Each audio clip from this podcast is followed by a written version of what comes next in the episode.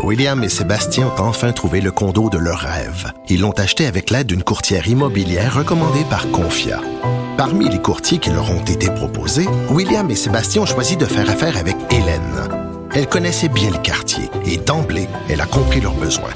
Ça a tout de suite cliqué. Mais quand même pas autant qu'entre William et Sébastien. Confia, on se dédie à l'espace le plus important de votre vie. Confia fait partie d'Espace Proprio, une initiative de Desjardins. Protégez vos dépôts, c'est notre but. La SADC protège vos dépôts dans les institutions fédérales, comme les banques. L'AMF les protège dans les institutions provinciales, comme les caisses. Oh, quel arrêt! Découvrez ce qui est protégé à vos dépôts sont protégés.ca. Les autres. Martino, souvent imité, mais jamais égalé. Vous écoutez Martino. Cube Radio. Alors, euh, bon, l'affaire Will Prosper va faire beaucoup jaser, mais une autre affaire qui fait beaucoup jaser aussi, c'est bien sûr l'histoire de Pascal Nadeau. On était un peu mêlés. Hein? Pascal Nadeau dit qu'on l'a forcé à démissionner. Radio-Canada dit non, non, non, on était prêt à la garder. Euh, c'est elle qui a décidé de partir. En tout cas, une chose est sûre, c'est que il y a véritablement eu un, problème à l'intérieur. Peut-être, je sais pas, est-ce qu'elle a élevé la voix? Est-ce qu'elle a utilisé un mot tabou? Ça a l'air qu'elle fait de la peine à des, euh, jeunes travailleurs qui sont peut-être un peu plus sensible euh, au ton qu'adoptent les patrons pour leur parler. Nous allons parler avec euh, Nick Payne. Nick Payne, cofondateur d'Option Nationale, euh, très actif sur les médias sociaux, animateur, et il a réagi à l'affaire Pascal Nadeau hier. Il a dit que ça s'ajoute à une longue liste d'événements qui dessinent une tendance de plus en plus claire au fil de la wokisation des milieux bobos et néo-bobos.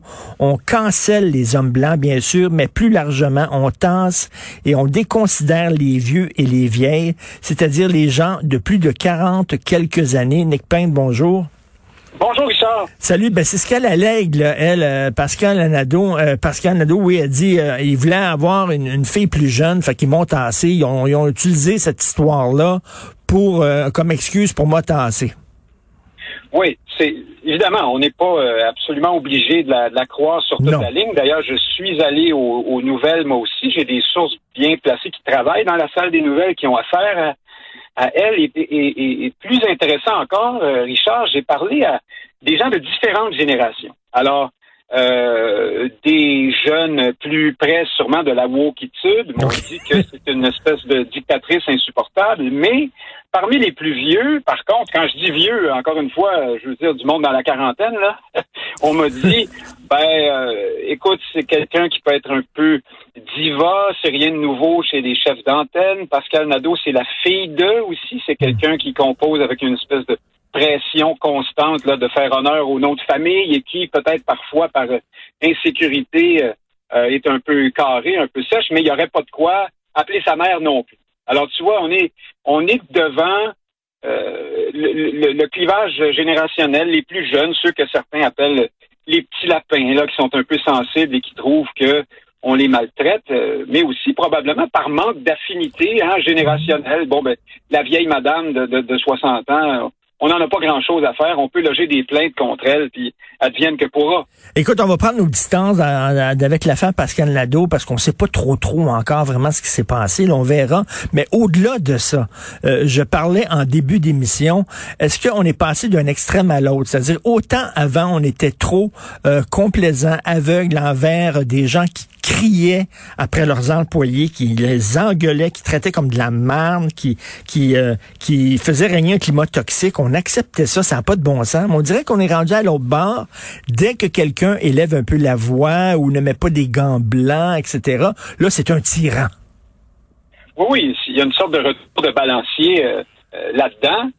puis plus, plus, largement, tu vois que cette comment je te dirais, ben, on a affaire encore à un, phénomène qui passe par les réseaux sociaux. Euh, je, m'explique. Euh, depuis quelques années, on assiste à toutes sortes de mouvements sociaux, de phénomènes qui relèvent du fait que des groupes généralement minoritaires dans la société trouvent une, puissance à travers les réseaux sociaux, euh, des manières de se coaliser, de se hmm. renforcer entre eux, de se croire entre eux, et puis là deviennent plus important que ce que leur poids euh, démographique devrait normalement permettre. Et là, ici, voici donc la jeune génération dont on sait qu'elle a été élevée parfois plus, comment dire, de façon un peu plus douillette, et qui, c'est un peu normal, veut pas se faire maltraiter par des vieux bourrus. Sauf que, à travers les réseaux sociaux, euh, à travers la révolution numérique plus largement, cette génération-là euh, elle pèse très lourd sur les sur les mœurs, sur le débat public, euh, sur l'ambiance en général. Et là, on, arrive à des extrêmes comme celle que tu viens de décrire, des retours de balancier trop forts pour pour rien. Je pense qu'il y a beaucoup de, de ça. tu comprends les, Hmm. Tous les phénomènes auxquels on a assisté récemment, là, que Pascal Nadeau, comme tu dis, c'est pas encore tout à fait clair ce qui s'est passé, mais pense à Stéphane Bureau, par exemple, dans la même boîte, ben oui. Euh, qui a très, très clairement euh, subi, si tu veux, le, rejet d'une partie de l'auditoire euh, woke là, de, Radio-Canada. donc, donc ces, ces, ces manifestations-là, ces phénomènes-là sont très, quand tu y penses, très adolescents. Ils sont très marqués par les les caractéristiques de la, jeunesse euh, qui sont parfois positives, mais aussi parfois euh, moins jolies. On les connaît, les caractéristiques moins jolies, donc un manque de recul, euh, une certaine intransigeance idéologique, la recherche de la pureté.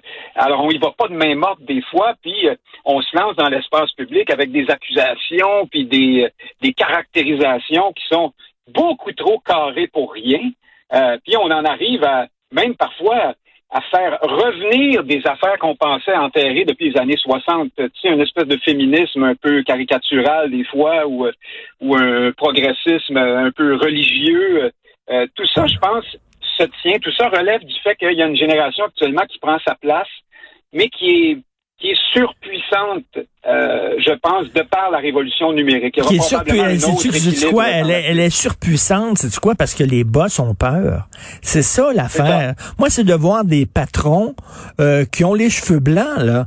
Euh, les patrons, les patronnes qui font partie d'une certaine génération puis qui veulent avoir l'air jeune. Hein. Ils ont peur de vieillir. Quand ils étaient jeunes, les autres, c'était les rebelles. Ils étaient contre l'autorité. Ils ont jamais accepté de devenir, eux autres, même des figures d'autorité. Pourtant, c'est c'est ce que tu deviens lorsque tu vieillis à un moment donné. Ils, se voient encore dans leur tête comme des rebelles, donc ils veulent à tout prix être jeunes. Donc si un jeune dit ça c'est pas acceptable, ben ils vont dire ok moi je me rallie à toi. Et c'est ça qui me fait freaker.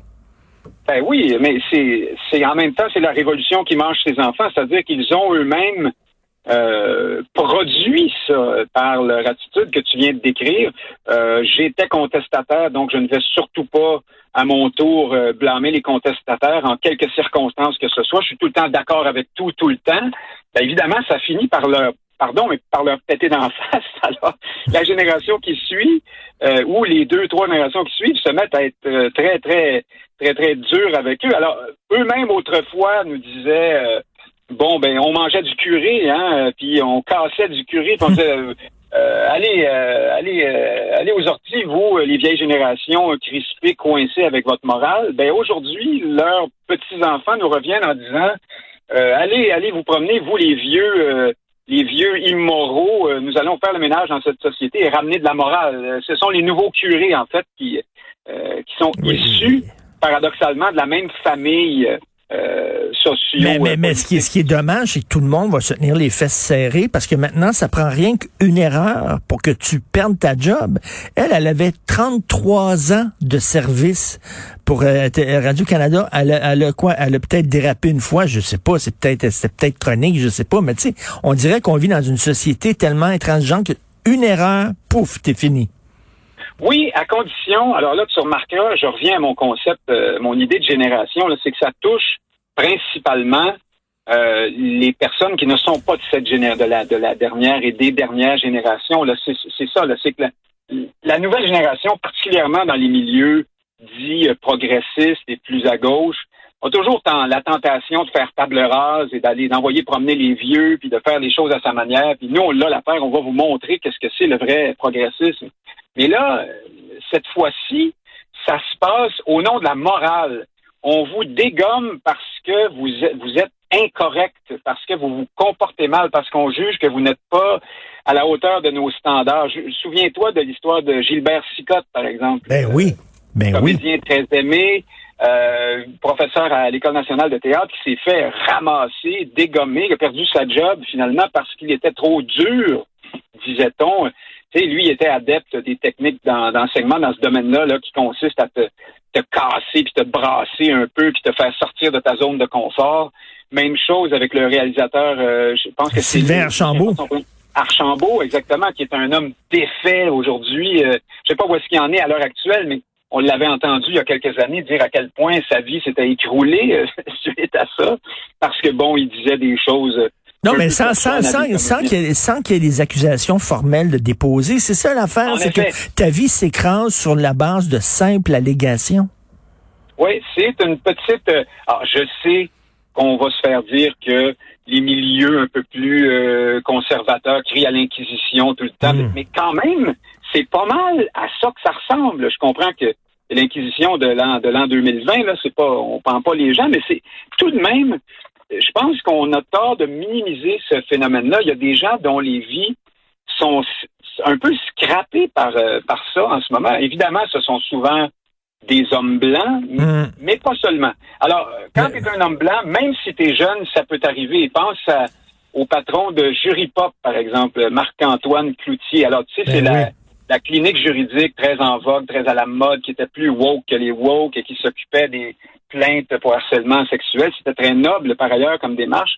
Ben, comme de raison, lui-même, jeune avocat, se fait accuser de d'agression. Ça n'est jamais allé plus loin d'ailleurs, cette affaire-là, mais il se fait tasser, il perd son, son bébé, hein, son entreprise. Oui, c'est, c'est, même les jeunes maintenant, comme tu dis, la révolution mange ses enfants. Euh, écoute, euh, tu vas reprendre du micro, toi, à Radio Ville-Marie, j'imagine, en septembre, c'est ça? Euh, oui, oui, oui, c'est prévu là, oui. OK, euh, et puis j'aimerais qu'on se reparle parce que dis-moi rien parce que là on a le temps presse, mais tu as écrit une phrase sur le bloc québécois qui me fait bien rire. Tu dis ah. le bloc québécois. Ah ouais, dis-moi cette phrase là. Ben, je pense que c'est assez mieux. Je ne voudrais pas me tromper sur ma propre phrase. Là-dessus, sous les yeux? Non, je ne l'ai pas, mais tu ah, disais... c'était c'était dans, un paragraphe où je disais qu'on découvrait, là, euh, sans surprise, que le bloc est aussi utile à l'indépendance qu'une trompette pour faire du ski nautique. Euh, OK, ça, là, je te prends au mot. La semaine prochaine, on se parle de ça, OK? On va ah, prendre ta phrase. J'en ai long, long, trop long à dire là-dessus. Le bloc est aussi important pour faire l'indépendance qu'une trompette pour faire du ski nautique. On va se reparler de ça, Nick Payne. Merci beaucoup et je pèse mes mots. Merci, Richard. Salut, merci. C'était très le fun de te parler. Euh, ben voilà, merci à toute l'équipe. Florence Lamoureux, l'extraordinaire recherchiste. Merci beaucoup, Florence. Maude Boutet qui nous a donné un coup de main aussi. Merci beaucoup. Achille Moinet, l'incontournable à la console et à la réalisation. Euh, on écoute tout de suite Benoît Dutrisac et ne ratez pas notre rencontre, Ben et moi, à midi. Salut, à demain 8 heures.